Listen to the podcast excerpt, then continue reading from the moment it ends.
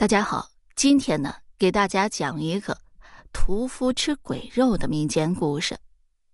柳州呢，有一个男子名叫周明志，此人在很小的时候就失去了父母。父母去世之前，把家中的东西留给了周明志的叔叔婶婶，希望叔叔婶婶能够照顾年幼的周明志。可是没想到，叔叔婶婶霸占了周明志的家产之后，对周明志百般虐待。根本不管他的死活。乡里乡亲看周明志可怜，于是经常东夹一口吃的，西夹一口喝的，接济周明志。周明志在乡里乡亲的帮衬之下，长到了十岁。当地的老屠夫看周明志可怜，于是把他接到家中，教他屠宰手艺。值得一提的是，周明志胆大心细，没过多久就可以帮着老屠夫屠宰牲畜了。就这样又过了五年，此时周明志已经到十五岁了。由于常年在屠宰铺中工作，周明志也不缺肉食。他长得人高马大，膘肥体壮。此人呢，平日里非常豪爽，很爱交朋友。这一天，周明志的一个好朋友成亲，他跟老屠夫请了假，乐呵呵的去镇上喝喜酒去了。由于他平日里极其喜欢喝酒，所以这天。也是喝得酩酊大醉，这才朝着家的方向走去。此时天已经黑了，周明志的家距离镇上还要翻过两座大山。周明志平日里屠宰牲畜，练就了一身好胆量。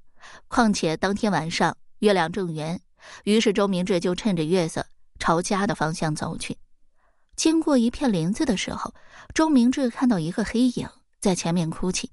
此时一阵冷风吹来，周明志的酒啊，顿时醒了一大半。要知道现在可是深更半夜，一个乌漆抹黑的人影在林子里嚎哭着，着实有些瘆人。周明志看那黑影，不觉得有些好奇，于是慢慢的靠近黑影。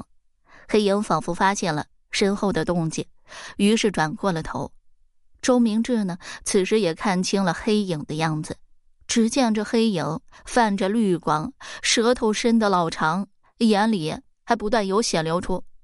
周明志虽然没有见过鬼，但是凭他的直觉，他觉得眼前这个东西根本就不是人。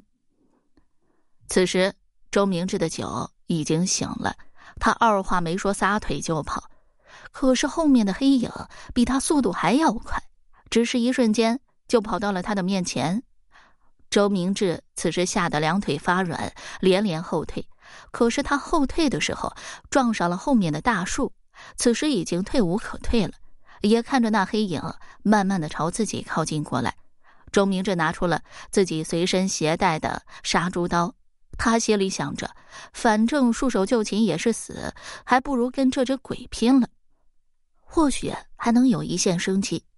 当他把刀拿出来。横在自己身前的时候，那只鬼下意识的后退了几步，仿佛看到了害怕的东西似的。钟明志此时拿着刀上前一步，对那只鬼说道：“妈的，你要是今天敢动老子，老子就和你拼了！”由于周明志常年做屠夫，所以身上戾气很重。那只鬼看到周明志这个样子，显然是被吓了一跳，然后居然悠悠的开口说道。呃，大哥，我不是有意招惹你的。呃，你先别激动，把刀收起来，呃，可不可以？周明志一听，这鬼显然是一只胆小鬼，而且很明显，他害怕自己手中的杀猪刀。于是，周明志对那只鬼说道：“你平白无故的躲在那里啊，吓唬老子！你说说，这账可怎么算？”那只鬼听了之后，唯唯诺诺的对周明志说道。我也不知道大哥您要从此经过呀，呃，要不然的话，借我十个胆子，我也不会对您动手啊。这样吧，大哥，您有什么仇人，我可以潜入他的家中为您报仇。周明志听到这只鬼这么说，突然想起一件事：周明志爹娘在世时，曾经给周明志定过一门娃娃亲，女孩的名字叫灵芝，是一个非常漂亮的女孩子。周明志对灵芝很有好感。可谁知道灵芝的邻居李浩平日里对灵芝百般殷勤，李浩和灵芝乃是青梅竹马。周明志每次看到李浩和灵芝走这么近，他的心里都很不舒服。倒不是因为周明志小气，如果是平常人也就罢了。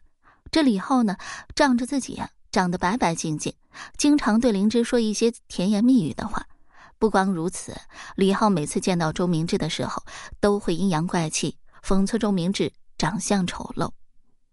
周明志呢，虽然长得五大三粗的，但是也不善言辞，每次都被李浩弄得哑口无言。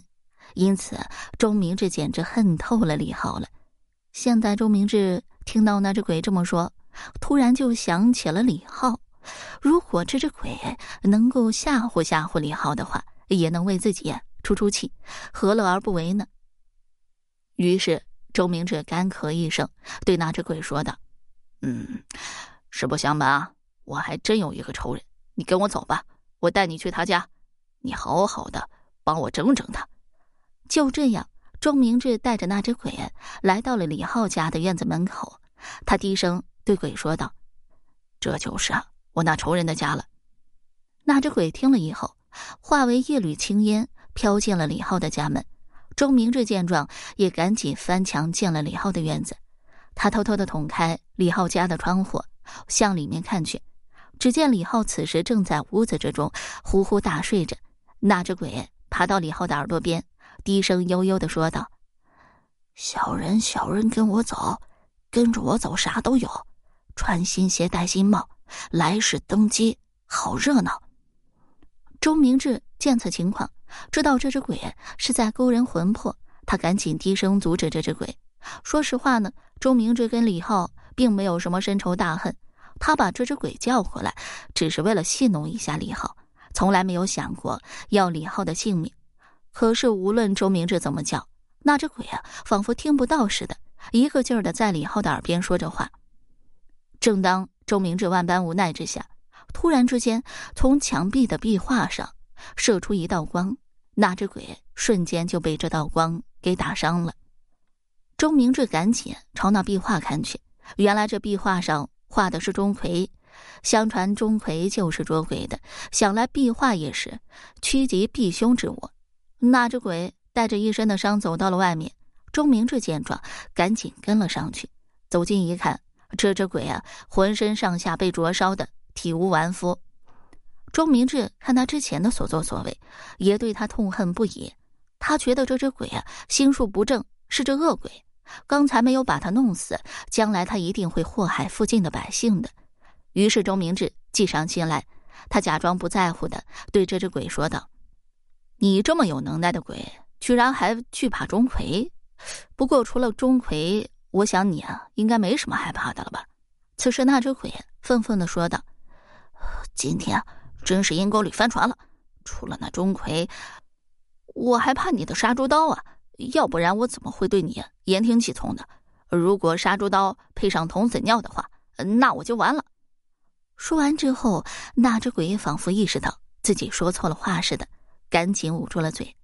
可是周明志此时已经站起身来，抽出杀猪刀，解开了裤腰带，对那只鬼说道：“哼，真是一只蠢鬼！老子今天就让你……”再也没有投胎转世的机会。说完之后，他用他那撒了童子尿的杀猪刀砍向了那只鬼。那只鬼害怕极了，左躲右闪。此时，周明志仿佛浑身上下有使不完的力气似的，一直跟着那只鬼砍着。最终，那只鬼躲闪不及，被周明志的杀猪刀给砍中了。一时之间，那只鬼仿佛像泄了气的皮球似的，浑身瘫软下来。周明志。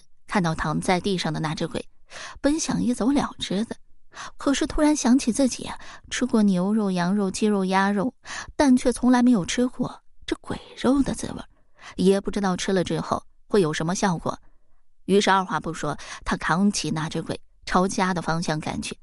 回家之后，他准备好一口大锅，然后用杀猪刀把这只鬼给剁成了小块，放在锅中炖了满满一大锅的肉。